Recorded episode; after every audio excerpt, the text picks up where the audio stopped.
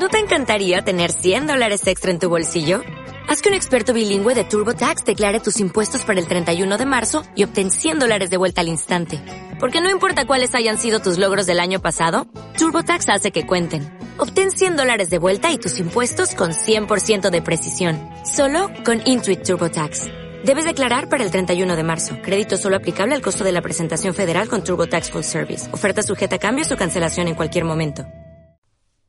Lo prohibido, de Benito Pérez Galdós, audio 5. La comida en casa de Camila.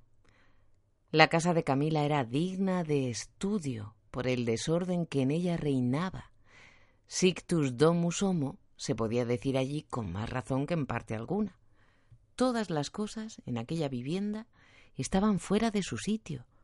Todo revelaba manos locas, entendimientos caprichosos, para honrar mis muebles, habían hecho de la sala comedor.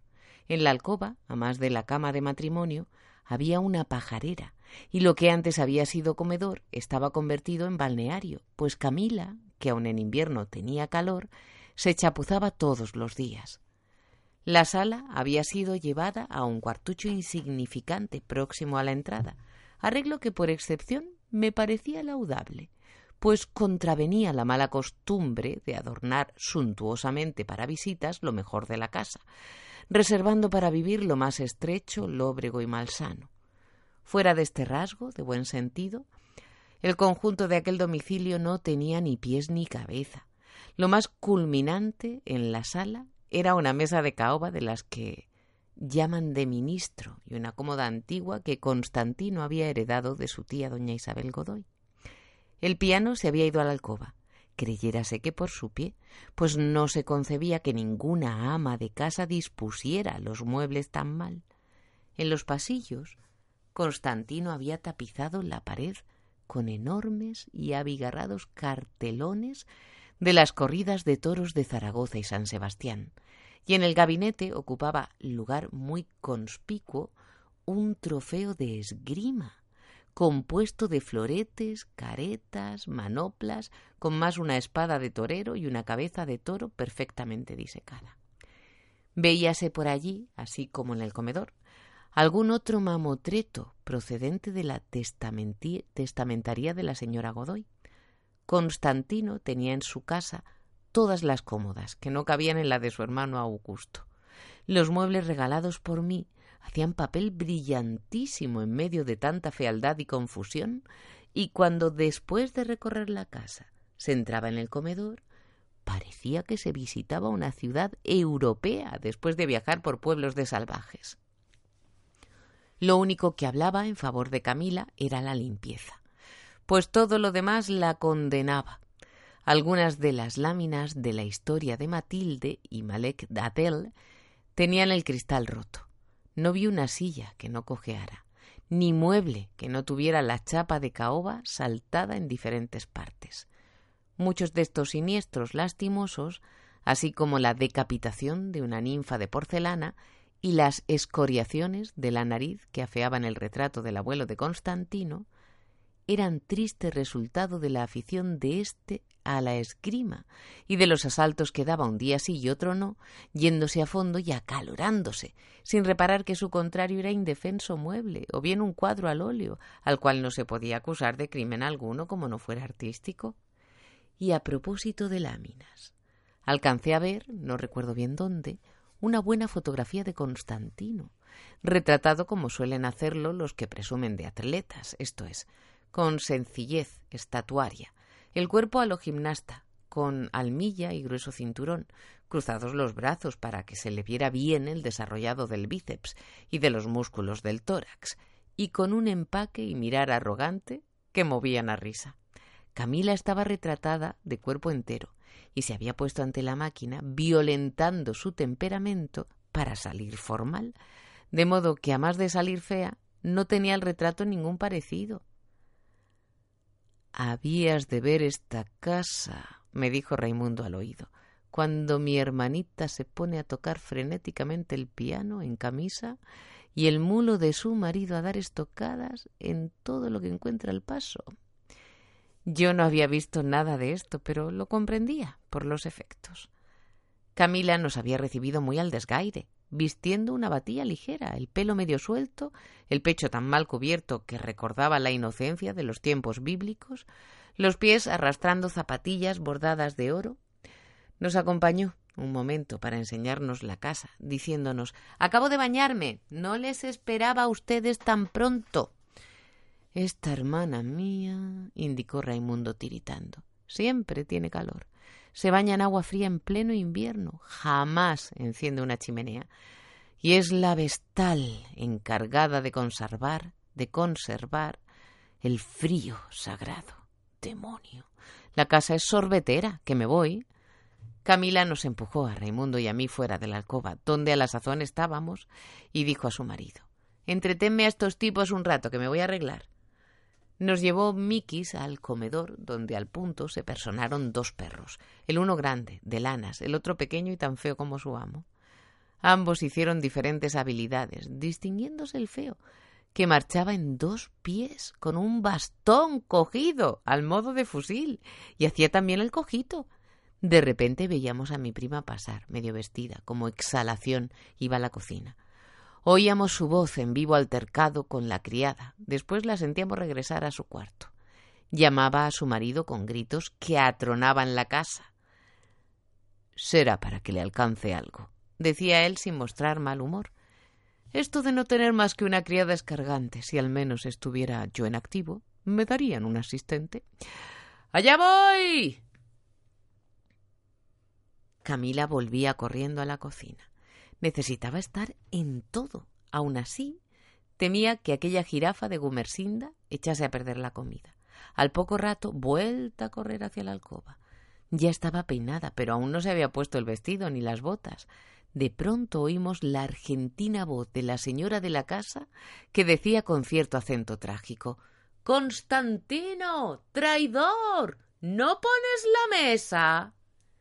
El tal, dándome una prueba de confianza, me rogó que le auxiliara en el desempeño de aquella obligación doméstica. Amigo José María, así irá usted aprendiendo para cuando se case.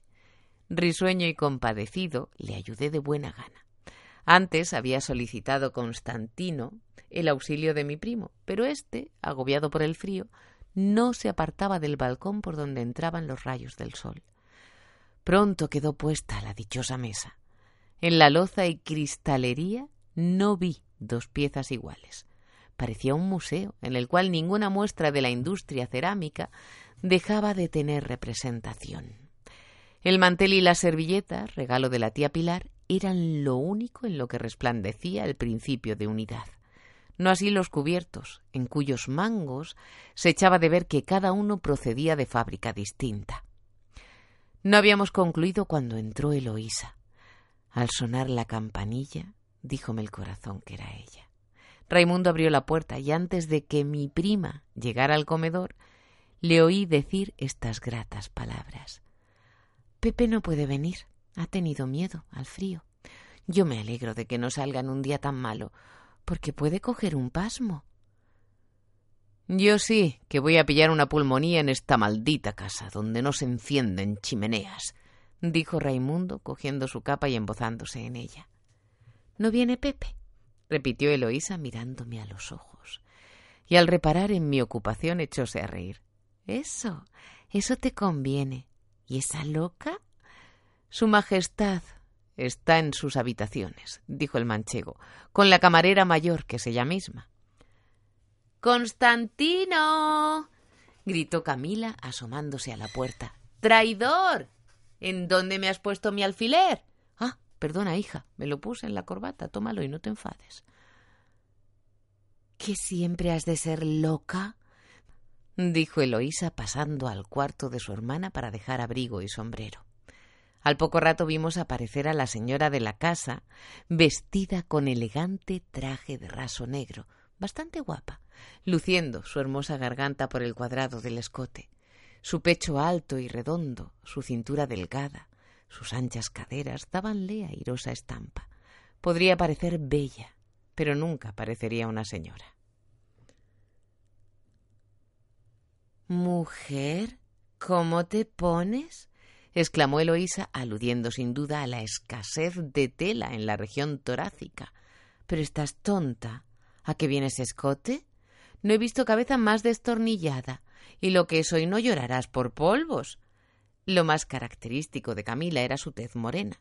Tenía a veces el mal gusto de corregir torpemente con polvos y otras drogas aquel aire gitanesco que daba tan salada gracia a su persona. Y fue tan sin tasa en aquel día la carga de polvos que a todos nos pareció estatua de yeso. Y como teníamos confianza con ella, se lo dijimos en coro. Pero Camila, pareces una taonera. ¿Sí? replicó ella riendo con nosotros. Ahora veréis. Desapareció y al poco rato presentósenos en su color y tez naturales. Solo las orejas quedaron un poco empolvadas. Si me quiere negrucha, aquí estoy, con toda mi poca vergüenza. Sin esperar a oír nuestros aplausos, pegó un brinco y echó a correr otra vez hacia el interior de la casa. Pronto reapareció para decir a su marido Nos sobra el cubierto de Pepe, ¿por qué no avisas a tu hermano Augusto? De paso que vas por el postre. Yo no, ya sabes que no puede venir replicó el marido tomando su capa para salir. Pues déjalo, así tocamos a más. Después vuelta a la cocina, donde la oímos disputar a gritos con la jirafa. Constantino no tardó en regresar trayendo el postre en un papel que se engrasó de la bollería a la casa. Mientras yo le abría la puerta, oí la voz de Camila que desde la cocina clamaba Váyanse sentando. Allá va la sopa. El convite fue digno de los anfitriones. Por la hora debía de ser almuerzo. Por la calidad de los platos era almuerzo y comida. Por la manera de estar condimentados y el desorden e incongruencia que reinaban en todo, no tenía clasificación posible. Sirviéronnos un asado, el cual, para ser tal, debió permanecer media hora más en el fuego. Ustedes dispensarán que esto esté un poco crudo, nos decía Camila. En cambio el pescado, al gratín, se había tostado y estaba seco y amargo. A los riñones había echado tal cantidad de sal que no se podían comer. Por vía de compensación, otro plato, que apenas probé, no tenía ni pizca. Pero, hija, dijo Eloísa riendo, tu cocinera es una laja. Dispensa por hoy, replicaba la hermana. Se hace lo que se puede. No me critiquen, porque no les volveré a convidar. Descuida que ya tendremos nosotros buen cuidado de no caer en la red otra vez, contestó Raimundo. Se había sentado a la mesa embozando su capa, quejándose de un frío mortal, renegando de los dueños de la casa y jurando que no volvería a poner los pies en ella sin hacerse preceder de una carga de leña. Al servir el segundo plato, se cayó en la cuenta de que no había vino en la mesa, de cuyo descubrimiento resultó un gran altercado entre Constantino y su mujer. Tú tienes la culpa, tú, que tú, siempre eres lo mismo. Así salen las cosas cuando tú te encargas de ellas. Tonta, cabeza de chorlito. Ni fuego, ni vino, exclamó mi primo subiéndose el embozo y poniendo una cara que daba compasión. Parecía que iba a llorar. Que salga inmediatamente Gumersinda a buscarlo. No, ve tú. Como no vaya yo, hubiera, hubieras lo dicho antes. ¡Ay, qué hombre tan inútil! ¡Qué tempestad de mujer! Lo mejor, dijo la señora de la casa, serenándose, después de meditar un rato, es que Gumersinda vaya al cuarto de al lado a pedir dos botellas prestadas a los señores de Torres. Son muy amables y no nos las negarán. Por fin trajeron el vino y con él templó sus espíritus y su cuerpo mi primo Raimundo, decidiéndose a soltar la capa. Camila, a cuya derecha estaba yo, me obsequiaba, valga la verdad, todo lo que permitía lo estrafalario de la comida. Su amabilidad echaba un velo, como suelen decir, sobre los innúmeros defectos del servicio. Repetidas veces tuvo que levantarse para sacar de un mal paso a la que servía, que era una chiquilla muy torpe, hermana de la cocinera había venido aquel día con tal objeto, y más valiera que se quedara en su casa, pues no hacía más que disparates. En los breves intervalos de sosiego, Camila nos hablaba de lo feliz que era, cosa singular, feliz en aquel desbarajuste, en compañía del más inútil de los hombres. Indudablemente Dios hace milagros todavía, Para ponderarnos su dicha, mi primita no cesaba de hacer alusiones a un cierto estado en que ella creía encontrarse. Y por cierto que sus indicaciones traspasaban a veces los límites de la decencia. Ya nos contaba que pronto tendría que ensanchar los vestidos, ya que había sentido pataditas. Luego rompía a reír con carcajadas locas, infantiles. Yo me confirmaba en mi opinión. No tenía seso ni tampoco decoro. Debo decir con toda imparcialidad que Constantino me pareció un poco reformado en la tosquedad de sus modos y palabras. Ya no hablaba de sus superiores jerárquicos con tan poco respeto. Ya no decía, como cuando le conocí, me parece que pronto la armamos.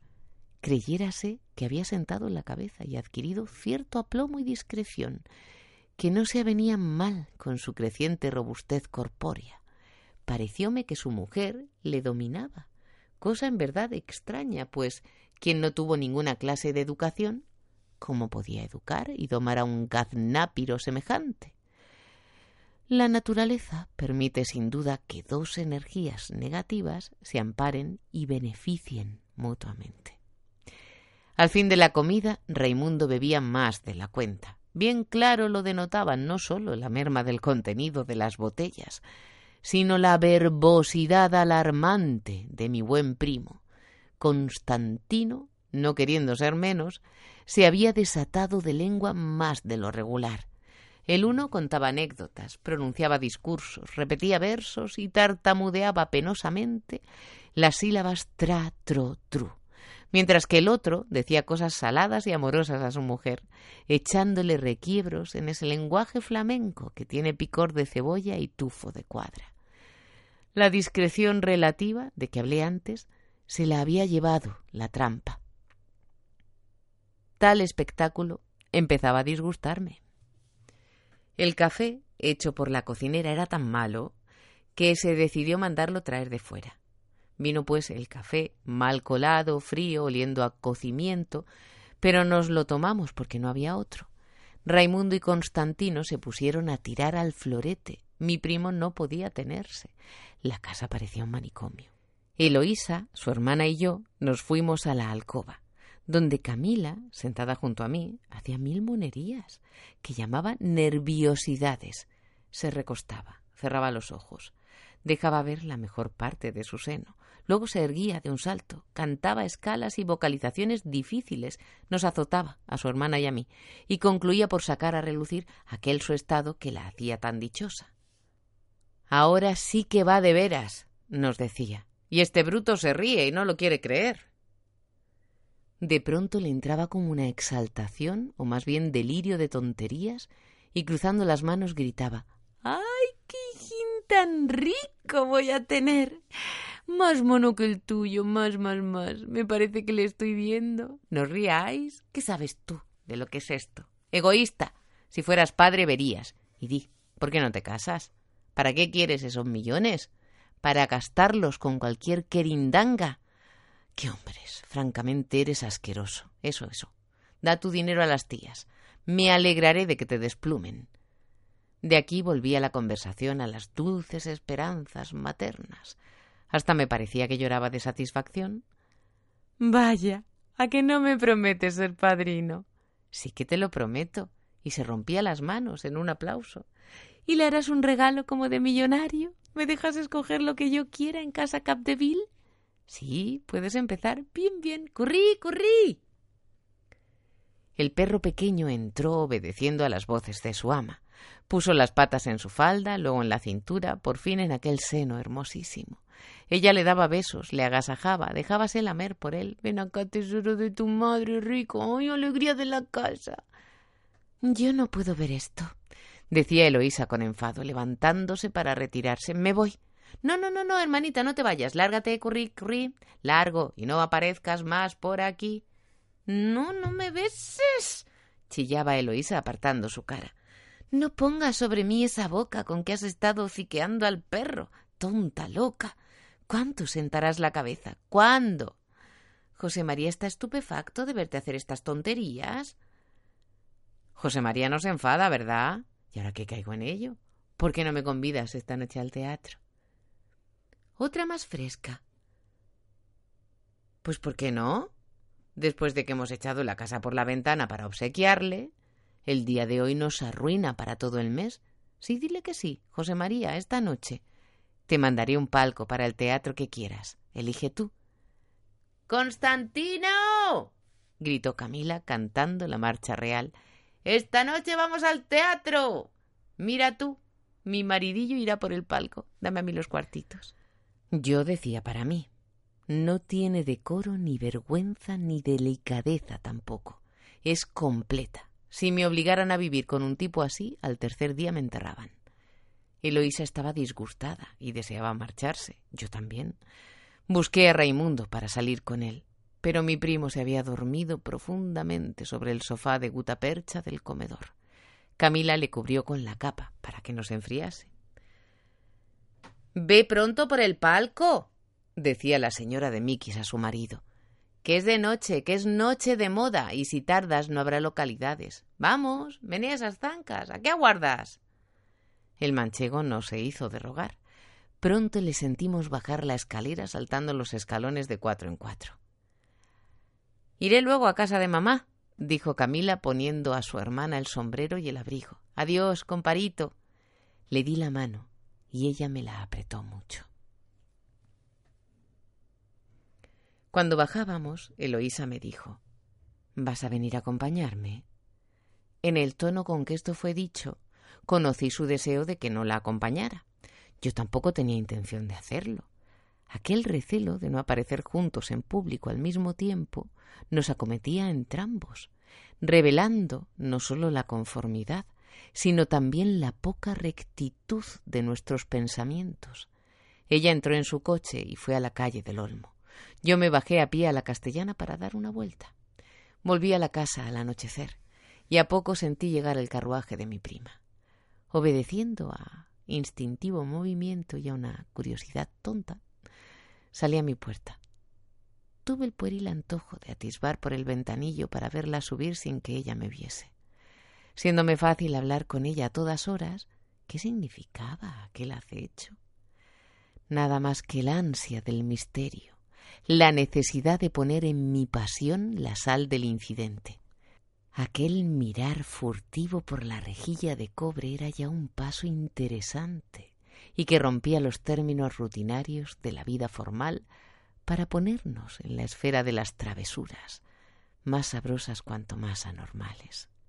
La vi subir. Noté que al pasar por mi puerta la miró como deseando que estuviese abierta o que el azar le proporcionase un pretexto para colarse dentro. El lacayo subía tras ella con un montón de paquetes de compras. Nos vimos aquella noche en su casa. Hablé con todo el mundo menos con ella. Ambos temíamos dar a conocer nuestra conciencia, no turbada aún más que por pensamientos. Presagiábamos las peligrosas resultas de ellos, mas no se nos ocurría extirparlos, sino simplemente evitar que nos salieran a la cara. Con Carrillo, que había cogido un pasmo, hablé de todas las clases de constipaciones posibles. Describí el proceso patológico de los míos y de los de mi padre. Y mi tía Pilar vino en buena hora a dar nuevos horizontes a mi erudición con preciosos datos catarrales referentes a otras personas de la familia. Hicimos luego una ensalada inglesa. Hablé de los Whigs y los Tories, de la reforma electoral de 1834, de la Beas Corpus, de la Liga de Manchester y del Bill de cereales. Ser Roberto Pil quedó hecho trizas de tanto como le manoseamos Carrillo y yo, y no salieron mejor librados Lord Chatham, Cobden, Russell, Palmerston y los modernos Disraeli y Gladstone.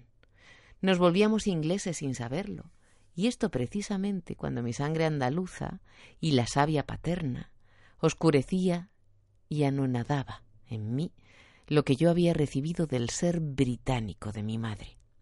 Cuando me retiré, despedíme de todos menos de Loisa, que al verme en pie se marchó al cuarto de su hijo. Y me la llevaba conmigo a mi casa, inmente, la robaba, como hacía mi tío Serafín con las baratijas de su gusto, y me la guardaba en mi corazón, como en un bolsillo, reducida a impalpable esencia, cuando no la subía al entrecejo para darle allí vida febril, haciéndola compañera de mis soledades. Las noches de insomnio, las madrugadas de inquieto sueño, los días tristes alambicaban mi querencia poniéndome en estado de hacer tonterías de mozalbete si se hubiera presentado la ocasión. No las hice, porque Dios no quiso, pero estaba dispuesto a todo, hasta a volverme romántico y berteriano, a pesar de que los tiempos son tan poco propicios para que un hombre se ponga en semejante estado. Una tarde del mes de marzo nos encontramos casualmente en la calle. Ambos nos turbamos. Nos veíamos diariamente en la casa, sin experimentar turbación y en la calle, solos, al darnos las manos, parecía que temblábamos por tal encuentro y que habríamos deseado evitarlo. Iba yo hacia el Banco de España, ella a casa de una amiga. Nos separamos. Sin darnos cuenta de ello, por medio de una sencilla pregunta semejante a esas que se hacen por decir algo, y de una respuesta más sencilla aún, nos dimos cita para aquella tarde en la casa de la calle del Olmo. Vinieron los sucesos impensada y tontamente con ese canon fatal que equipara en el orden de la realidad las cosas más triviales a las más graves y de más peligrosa trascendencia. Las cuatro serían cuando entré en la casa. No había nadie de la familia más que Loisa. No tuve que llamar. La puerta estaba abierta y un operario arreglaba la entrada del gas. Sentí martilleo en las habitaciones interiores y al pasar junto a una puerta oí la conversación de unas mujeres que sentadas en el suelo estaban cosiendo alfombras. Parecióme que yo me introducía invisible como el gas, pasando por escondidos, angostos y callados tubos. Avancé. Bien sabía yo a dónde iba. Tan seguro estaba de encontrarla como de la luz del día. Después de atravesar dos salones, vi a Eloísa de espaldas. Estaba repasando una colección de estampas puestas en voluminosa carpeta. Acerquéme a ella de puntillas, mas aún no estaba a dos pasos de su hermosa figura cuando sin volverse dijo esto. Sí, ya te siento. No creas que me asustas. Mucho amor. Oh, París, París. Muchos números y la leyenda de las cuentas de vidrio. A la semana siguiente instalóse mi prima en su nueva casa. Un día antes de mudarse, estuvo en la mía por la tarde, en ocasión que yo me encontraba solo. Hablamos atropellada y nerviosamente de las dificultades que nos cercaban. Ella temía el escándalo, parecía muy cuidadosa de su reputación y aun dispuesta a sacrificar el amor que me tenía por el decoro de la familia. Manifestaba también escrúpulos religiosos y de conciencia, que yo acallé como pude, con los argumentos socorridos que nunca faltan para casos tales. En ninguna de las conversaciones de aquellos días nombrábamos jamás a Carrillo. Únicamente hizo Eloísa alguna tímida referencia a la equivocación lamentable de su casamiento. Fue más que una ceguera de ella, terquedad de su mamá y tontería de su papá, no tenía ella, no, toda la culpa de su falta. Pícaro mundo. ¿Por qué no vine yo antes a Madrid? Y ya que no vine antes, cuando hubiera sido ocasión de casarnos, ¿por qué vine después, cuando ya al conocerme la había de hacer tan desgraciada? En resumidas cuentas, yo tenía toda la culpa, pero ya, ¿qué remedio? La atracción que entre ambos nos había unido era más fuerte que todas las demás cosas del alma imposible luchar contra ella. Pero el escándalo, la pérdida de la reputación, el murmullo de la gente, su hijo, el pobre Barbián, que cuando creciera oiría decir que su mamaíta no había sido buena, como deben serlo todas las mamás. Las delicias de amar por vez primera y única eran acibaradas por aquella zozobra punzante, por aquel miedo al qué dirán, por el presentimiento de catástrofes y desventuras que es la sombra fatídica que se hace a sí misma la vida ilegal. Otra cosa, cómo, dónde y cuándo nos veríamos, porque pensar que podría transcurrir una semana sin vernos a solas era pensar en la eternidad de la desdicha humana. Sobre esto hablamos largamente y con cierto ahogo, sin que yo pueda precisar ahora cuáles conceptos salieron de su boca, cuáles de la mía, cuáles de entrambas a la vez y como en un solo aliento. Nos veríamos en su casa, no, no, en la mía, no, no, en otra, ¿dónde? Pues nos daríamos cita en tal o cual parte. Yo arreglaría una casita muy cuca. La felicidad que me embargaba y que juntamente significaba amor, idealismo y satisfacción del amor propio, era demasiado grande para que yo pudiera encerrarla en el secreto de mi alma. No quería yo el escándalo. Mi moral era aún bastante remilgada para enseñarme lo que debemos al decoro. La publicidad érame antipática, pero con todo mi aventura me ahogaba, hinchándome el pecho, sin duda por la parte que la vanidad tenía en ella. Érame forzoso mostrar a alguien mis bien ganados laureles. Yo buscaba tal vez, sin darme cuenta de ello, un aplauso a la secreta aventura. Con nadie podía tener una confianza delicada como con Severiano Rodríguez, amigo mío muy querido de toda la vida. Conocía su discreción, él me guardaría mi secreto como yo le guardaba los suyos. También Severiano estaba enredado con una señora casada, solo que esto era tan público en Madrid como la bula. Contéle, pues, todo, y no se sorprendió, se lo temía el muy pillo.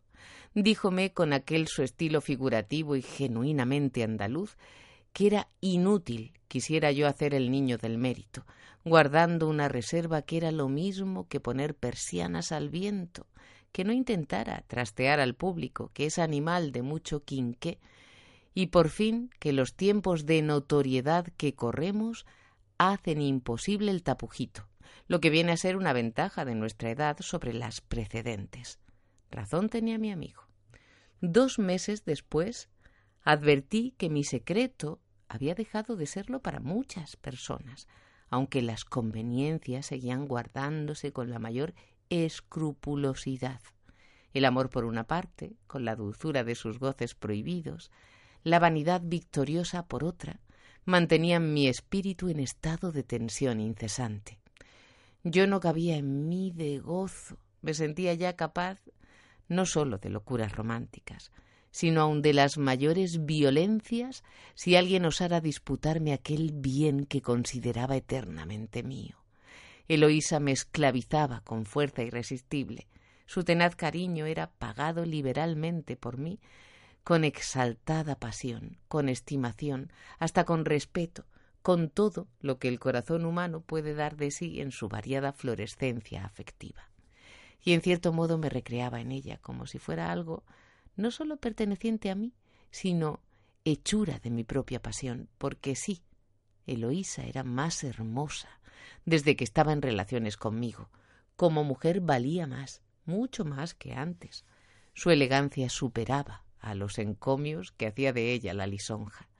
Desde que se instaló en su nueva y primorosa vivienda, parecía que había subido de golpe al último grado de esa nobleza del vestir, que no tiene nombre en castellano. Todas las seducciones se reunían en ella, y yo, para que vean ustedes cómo me puse, la miraba como miraría el artista su obra maestra. No, no es esto, no. Lo que quiero decir, mirábala como una planta que yo había regado con mi aliento, abrigado con mi calor y fertilizado con mi dinero, criándola para goce mío y recreo de la vista de los demás. Francamente, en mi cerebro había algo anormal, un tornillo roto, como gráficamente decía mi tío al descubrir las variadas chifladuras de la familia. Yo no estaba en mí en aquella época. Yo andaba desquiciado, ido, con movimientos irregulares y violentos, como una máquina a la cual se le ha caído una pieza importante. De tal modo estaba alterado mi equilibrio que a cada momento lo daba a conocer. Si no hacía cosas ridículas era porque conservaba muy vivo el respeto exterior de mí mismo pero decía majaderías como las que antes en bocas de otros me habían hecho reír mucho. Con la familia me hallaba algo cohibido. Temía que el tío se enfadase, que la tía Pilar me echase los tiempos por la situación poco decorosa en que yo había puesto a su hija. Pero ninguno se dio por entendido. O no lo sabían o lo disimulaban. Raimundo y María Juana tampoco chistaban. Solo Camila se permitió algunas reticencias de que no hice caso. Toda la familia me trataba de la misma manera, con el mismo afecto y cortesía, y yo, agradecido a esa condescendencia natural y estudiada, natural o estudiada, les correspondía redoblando con respeto a ellos mi generosidad. Era esta en mí como una corruptela para comprar su tolerancia o subvención otorgada a su silencio. No cesaba, pues, de hacer regalitos a mi tía, algunos de consideración. Daba cigarros y dinero a Raimundo. Compré un piano a Camila, pues el que tenía estaba ya asmático, y a todos los obsequiaba un día y otro con palcos y butacas en los principales teatros. Pero mis arranques más costosos eran para Eloísa, a quien constantemente daba sorpresas, añadiendo a sus colecciones objetos diversos, ya un cuadrito de buena firma, ya un caprichoso mueble, antigüedad de mérito o primorosa alhaja de moda. Grande era mi gozo cuando observaba el suyo al recibir el presente. A veces me reñía, ponía morros por aquel afán mío de gastar el dinero tan sin sustancia. Nunca me pedía nada, pero muy a menudo la observé como atontada, pensando en algún objeto recientemente exhibido en las tiendas de lujo. Tenía momentos de entusiasmo suponiéndose poseedora de él, ratos de tristeza, considerándose incapaz de poseerlo. Precisaba calmar esta exaltación con la única medicina eficaz, la compra del pícaro objeto. Este era bien un jarrón japonés de la fábrica imperial, con la pátina antigua, o un par de tibores de Sakusma. Era a veces el motivo de sus ansias una delicada pieza de Wetgut o una credencia de ébano y marfil. A esto añadí por mayo una berlina de Binder y un piano media cola de Erard, pero ningún capítulo subía tanto como el de las alhajas, pues por el collar de perlas, la rivier de brillantes, una pulsera de ojos de gato, una rosa suelta y varias chucherías, me dejé en casa de Maravini quince mil duritos. Llegó el verano. La familia de mi tío tenía casa tomada en San Juan de Luz. Eloísa fue con su marido a Biarritz, de donde pasarían a París a consulta de médicos. En París me planté yo, para esperarlos, y no tuve tiempo de impacientarme, pues mi prima acudió puntual a la cita. El pobre Pepe estaba delicadísimo, y no podía invertir su tiempo más que en dejarse ver y examinar de las eminencias médicas, en someterse a tratamientos fastidiosos, y en pasear algún rato, absteniéndose de salir de noche y de todo regalo en las comidas. Vivían en el hotel de la calle de Scribe. Yo estaba, como siempre, en el Helter. Fácil nos era a mi prima y a mí vernos y citarnos en la ilimitada libertad parisiense y aun hacer algunas excursiones cortas a las inmediaciones. En los cuatro días que Carrillo estuvo sin más compañía que la de un camarero, en los baños de Enghien, disfrutamos los pecadores de una independencia que hasta entonces no habíamos conocido. Eloísa iba a mi hotel. Estábamos como en nuestra casa, libres, solos, haciendo lo que se nos antojaba, almorzando en la mesilla de mi gabinete, ella sin peinarse, a medio vestir, yo vestido también con el mayor abandono. Ambos irreflexivos, indolentes, gozando de la vida como los seres más autónomos y más enamorados de la creación. En nuestros coloquios amenizados por constante reír, nos comparábamos con las dichosas parejas del barrio latino, el estudiante y la griseta, el pintor y su modelo, y su modelo, viviendo al día con dos o tres francos y una ración inmensa de amor sin cuidados. Nosotros éramos mucho más felices porque teníamos dinero y podríamos paladear mejor tanta dicha. Para gozar a nuestras anchas de la libertad parisiense, tomábamos el tren a San Lázaro y nos íbamos a San Germán.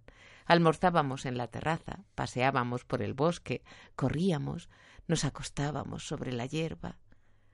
Qué horas tan dulces. Como quien se contempla en un espejo, nos recreábamos en las muchas parejas que veíamos semejantes a nosotros componíase de algún extranjero ávido de echar una cana al aire y de alguna bulevardista, por lo general de buen parecer y modales un tanto desenvueltos. En otras parejas se advertía una confianza, una intimidad que no son propias de relaciones de un día.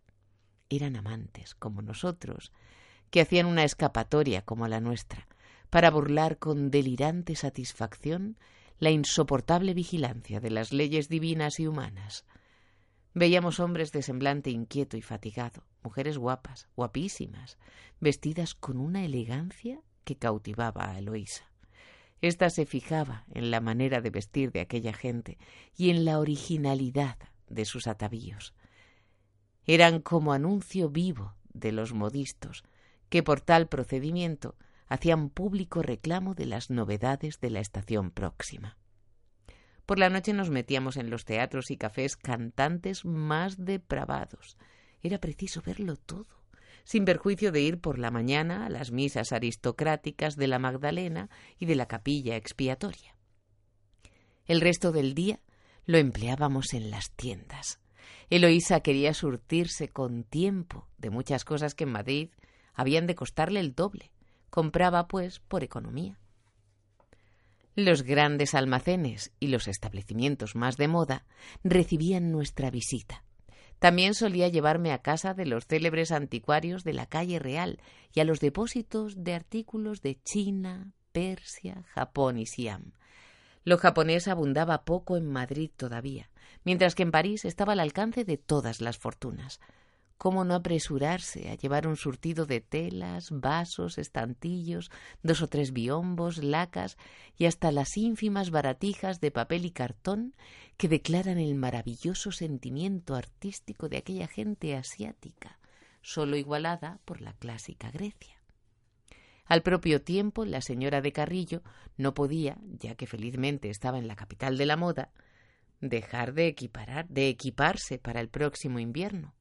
Su amor propio pedíale no ser de las últimas en la introducción de las novedades. Mejor dicho, la incitaba a ser la primera. En casa de Worth se encontró a la de San Salomó. A donde quiera que iba, tropezaba con la siempre inquieta y bulliciosa marquesa, y esto mismo estimulaba en mi prima los deseos de superarla. Cada una quería hacer pinito sobre la otra, anticipándose a llevar a Madrid lo mejor, lo más bonito y nuevo. Pronto perdí la cuenta de las cajas que mi primita expidió para Irún en los últimos días de septiembre. Pero a falta de este dato, otros más exactos me permitían apreciar numéricamente los entusiasmos de Eloísa. En la primavera anterior había ordenado yo a mi banquero de París que me vendiera los títulos de cuatro medios por cien que tenía en su poder, cuyo valor ascendía aproximadamente a unos ciento setenta y cinco mil francos. Era mi intención traer a España aquel dinero para emplearlo con otras sumas en inmuebles urbanos o en los títulos creados por Camacho. Cuando fui a París, Mitjans había hecho la venta y tenía en, en su caja a disposición mía el líquido de la realización. Díjele que lo retuviese en su casa, que yo tomaría para mis gastos lo que necesitara y el resto me lo daría en letras sobre Madrid a la conclusión de la temporada. Tales sangrías di a aquel depósito que cuando fui a liquidar solo me restaban siete mil francos que Mitjans me dio en una carta orden. Y no paró aquí mi desgracia, pues el día de la marcha sobrevinieron no sé qué olvidadas cuentas de mi prima Eloísa y tuve que ir a última hora, echando los bofes, a casa de Mitjans a pedirle un préstamo de cuatro mil francos para poder volver a España. Este acontecimiento causóme sobresalto. Era la primera vez en mi vida que me sorprendía en flagrante delito contra las augustas leyes de la aritmética. Hasta entonces mi mente no había sufrido una distracción tan profunda y sostenida. En las ocasiones de mayor ceguera había percibido siempre la salvadora claridad de los números, que de algo, vive Dios, habían de valerme los quince años pasados en el saludable ejercicio mental de un escritorio, y unos cuantos meses de loco desatino podían destruir los efectos de mi educación económica? No, seguramente no. Mi espíritu habituado a la contabilidad, resurgía valiente. Sacudía la modorra, trataba de romper la nube de la ofuscación que lo envolvía con efectos semejantes a los de un narcótico. Vi la clara imagen de la diosa cantidad, alta, severa, con una luz en la mano que al modo de faro me alumbraba para que no naufragase. Fui educado en los negocios y respiré en mi niñez el aire espeso, sombrío de la práctica Inglaterra, que con el humo que introduce en nuestros pulmones parece que nos infiltra en el cuerpo la costumbre de la exactitud en todas las cosas. Mi juventud desarrollóse también en la gimnasia de la cantidad, así como la de otros crece en los placeres frívolos. Yo tenía, pues, en mí una virtualidad redentora. El tanto, el verbo inglés, dócil a las órdenes de mi razón, el número, sí, no menos grande y fecundo que la idea, como energía anímica. Al verificarse en mí aquel despertamiento, halléme en terreno firme y dije con resolución No, niña mía, esto no puede seguir así. En Madrid traté de poner orden en mis asuntos. A fines de octubre pasóme el banco el extracto de mi cuenta corriente y vi que apenas me quedaban unas dos mil pesetas. Había gastado ya toda mi renta del año, cuando en los precedentes apenas había llegado a la mitad y con la otra mitad aumentaba mi capital. En aquellos días recibí de Jerez varias letras y algún papel de Londres. Eran el tercer plazo anual de mis arrendamientos y un residuo de la venta de existencias. Había pensado yo destinar este dinero a consolidación del capital, pero no pudo ser, porque tuve que enviarlo a mi cuenta corriente del banco para los gastos del último trimestre del 82. Una breve operación me dio a conocer que mi fortuna había disminuido aquel año en muy cerca de noventa mil duros, cosa singular. Yo tenía, durante las embriagueces de aquel año, vagas nociones de esta cifra negativa, pero no me causó temor hasta que la vi salir de la punta de la pluma en infalibles guarismos. Me parecía mentira que tal suma hubiera sido espolvoreada por mí en diversas tiendas de París y Madrid, y no obstante, bien cierto era. Lo hice sin darme cuenta de ello, ciego y alucinado, olvidando esa admirable función del espíritu que llamamos sumar, y atento solo a los aguijonazos de la voluptuosidad y del amor propio, a lo hecho pecho. Aunque felizmente había abierto los ojos al tanto, reintegrándome en el equilibrio de mi ser, por un lado concupiscente, por otro positivista, mi desvarío por Eloísa no había mermado en lo más mínimo. Más prendado de ella cada día, pensé en llevar procedimientos de regularidad económica a lo que moralmente era tan irregular. El orden parecíame digno de ser implantado en los dominios del vicio, y yo me imponía el deber de intentarlo y me hacía la dulce ilusión de conseguirlo. Cavilaciones numéricas entristecían mis noches y mis mañanas, pues el hondo interés que me inspiraba Eloísa hacíame ver nubes muy negras en el porvenir de la casa de Carrillo. En cuanto a mi fortuna, que hasta entonces había sido pingüe, sólida y muy saneada, hice propósito firmísimo de defenderla a todo trance de los lazos que mi propia pasión le tendía. A pesar de lo firme del propósito, vivas inquietudes me atormentaban en presencia de aquel querido edificio económico, al cual se le acababan de abrir grietas muy profundas. Pensando siempre en mi prima, no cesaba de hacer cálculos sobre el presupuesto de su casa que me parecía muy desconcertado. Con aquella exactitud que debía a mis hábitos de contabilidad, aprecié lo que había importado la instalación, los ricos muebles y costosos caprichos de Eloísa. Sin escribir un guarismo, calculé el gasto aproximado de la casa, alimentación, cocheras, servidumbre, teatros, modistas, viajes de verano, menudencias e imprevistos. No, no, no cabía esto dentro de la cifra de veinte mil duros anuales. Para cerciorarme, para cerciorarme, levanté columnas de números y no, no salía. El pasivo del primer año era enorme, abrumador y unido a la instalación me daba el resultado tristísimo de que los señores de Carrillo se habían comido ya la cuarta parte del capital heredado. Por mucho que estirara yo los ingresos sobre el papel, forzando los productos de las dehesas de Navagalamella y Barco de Ávila, engrosando los alquileres de las tres casas de Madrid y añadiendo a todo el cupón de las obligaciones de Banco y Tesoro, no podía pasar de tristes siete mil duros, y tan tristes, como que lloraban por los míos y me los querían llevar. Lo peor de todo fue que en aquel otoño Eloísa montó la casa con más lujo, tomó más criados, hizo reformas en el edificio anunciando que iba a dar comidas todos los jueves. Era preciso hablarle claramente y arrancar aquella mordaza que el amor me ponía.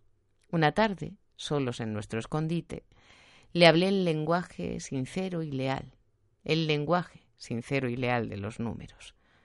Cómo esquivaba el tema la muy pícara, cómo se escapaba, culebrosa y resbaladiza, cuando ya la creía tener bien cogida.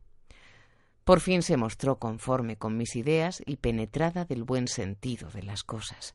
Sí, era preciso moderarse, porque el porvenir invirtióse la tarde en cálculos, en proyectos de economía y reducción de inútiles gastos. A los pocos días volví a mi fiscalización con nuevo empeño. No pude obtener que me expusiera en términos exactos su presupuesto. Siempre embrollaba las cifras y las desfiguraba haciendo un lamentable abuso de la aplicación de los ceros.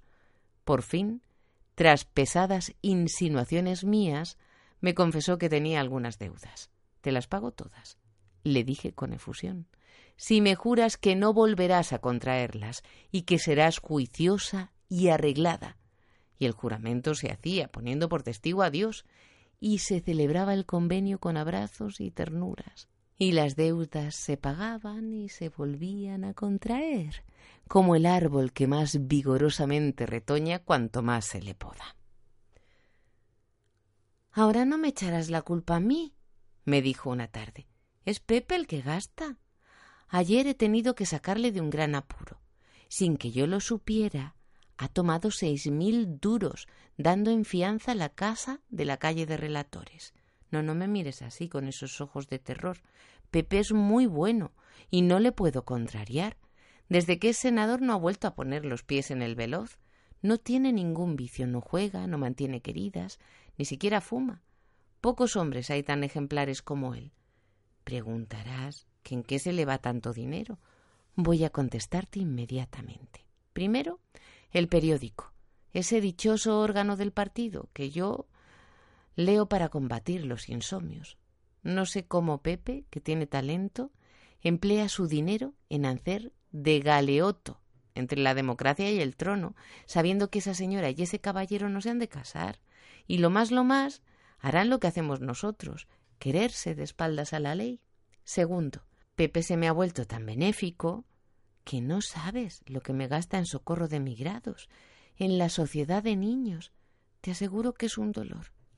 Para mí lo era, y no flojo, pues por la concatenación de las cosas me dolían horriblemente los bolsillos cada vez que el marido de aquella señora ganaba un nuevo título para la bienaventuranza eterna. Otras veces, en las horas de criminal soledad, Nuestras lucubraciones económicas tomaban un giro fantástico y extravagante. Como el líquido puesto al fuego hierve y crece, yo, sometido a las altas temperaturas del amor, deliraba. Pero no era mi delirio como el de los poetas, visión de flores, nubecillas y formas helénicas. Era más bien una fermentación de los números que tenía metidos en la cabeza. Las cifras de reales, francos y libras que pasaron por mi mente en quince años volvían todas juntas, agrupándose como en las cerradas columnas de los libros de partida doble, separándose y revolviéndose como las cantidades desgarradas en la cesta de papeles rotos. Poseer millones de millones, que mis reales se me volvieran libras esterlinas de la noche a la mañana, que los ceros se agruparan junto a las unidades formando esas filas nutridas cuya vista ensancha el alma.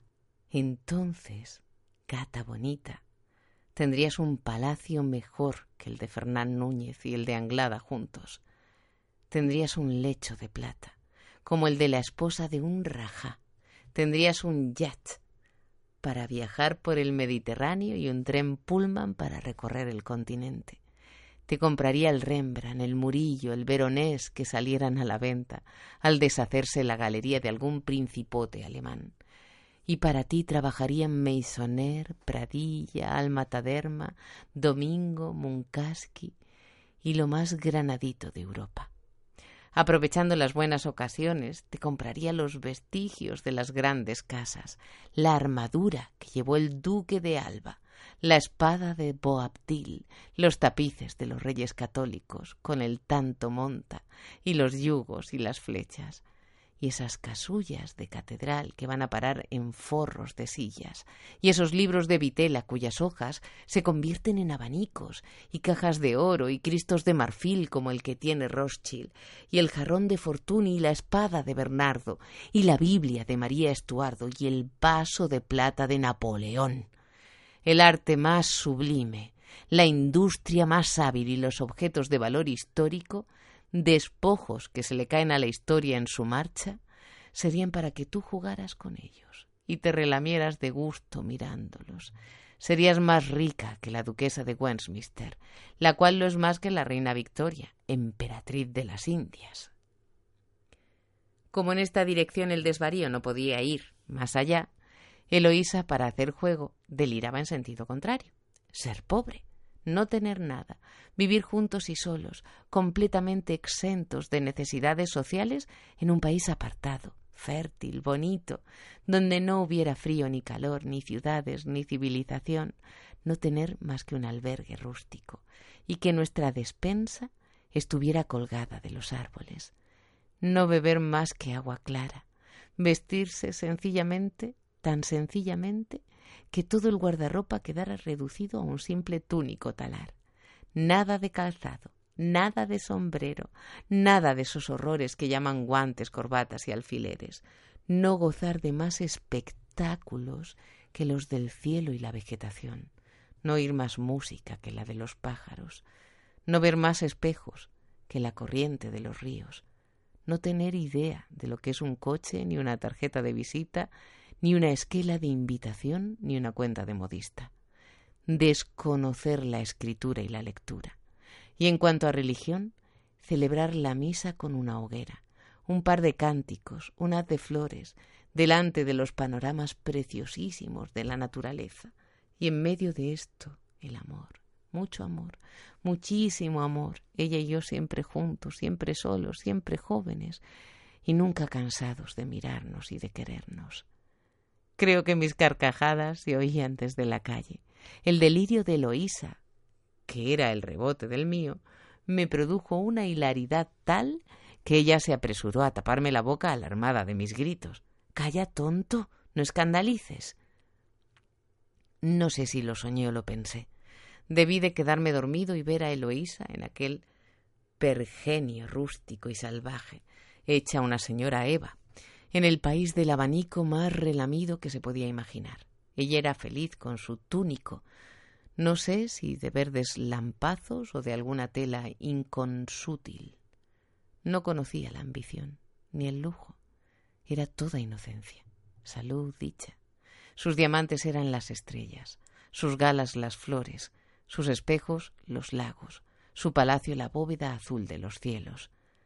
Pero un día la señora Eva alcanza a ver a un extraño y desconocido que se aparece en aquel delicioso rincón del mundo donde solo habitamos ella y yo. Esta tercera persona es el demonio, la tentación, el elemento dramático que viene a emporcar nuestro idilio. No se ofrece a las miradas de la señora Eva en forma de serpiente, ni usa para perderla el ardid aquel de la manzana. ¿Qué? Es un viajero, un náufrago que acaba de arribar a aquellas playas, y para trastornar el seso a mi mujer, le muestra una sarta de cuentas de vidrio. Las ganas de adornarse con ellas desarrollan en su alma formidable apetito, y se conmueve, se ofusca, se vuelve toda nervios. pierde su ser inocente, como si dijéramos la chaveta, y adiós idilio, adiós naturaleza, adiós sencillez, adiós paz sabrosa, adiós festín de hierbas, adiós en aguas de hojas, adiós amor. Cae mi Eva en la tentación, se vende por las cuentas de vidrio y el demonio carga con ella.